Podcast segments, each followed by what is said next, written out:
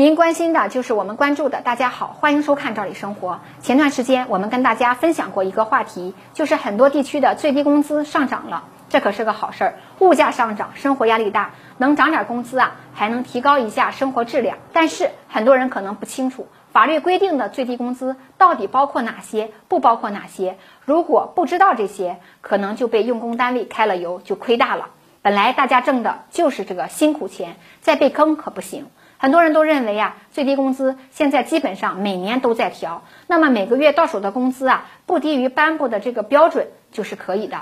其实呢，还真不是这样来理解的。有一些收入啊，它是不应该计入到最低工资里的。按照法律规定，如果劳动者的收入里包含了夜班、高温、高压、低压。井下有毒有害工作环境下取得的津贴，那这个津贴不应该计入到最低工资里的。假设说你所在地区啊，最低工资标准是两千五百元，那这个津贴就是属于额外的工资结构呢，就应该是两千五百元再加上这部分。如果你的单位把它计入到两千五百元以内，那就是侵犯了你的权益。还有一种特别普遍的现象，那就是因为工作需要加班的加班补助。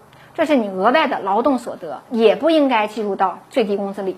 如果用人单位变相的盘剥了你，每个月付两千五百元，还要求你平均啊每天超过八个小时工作，那也是不允许的。除了上面说的两种情况，还有一种呢，就是跟社保和公积金相关。有的单位为了省钱，不给员工缴纳五险一金，还按照最低工资标准给员工发工资，这也是不允许的。按照我国的法律规定，城镇职工社保缴纳具有强制性。不是可选择性，不管是单位一分钱不给你缴，还是按照最低工资标准给你开工资，并告知你这里边也含有保险折现的钱，这都是不可以的。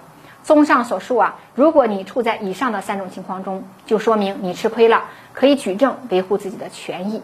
国家和法律呀，肯定是支持你的。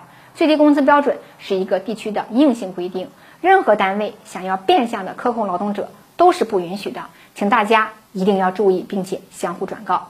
今天的话题我们就先聊到这儿，感谢您的收看，我们下次见。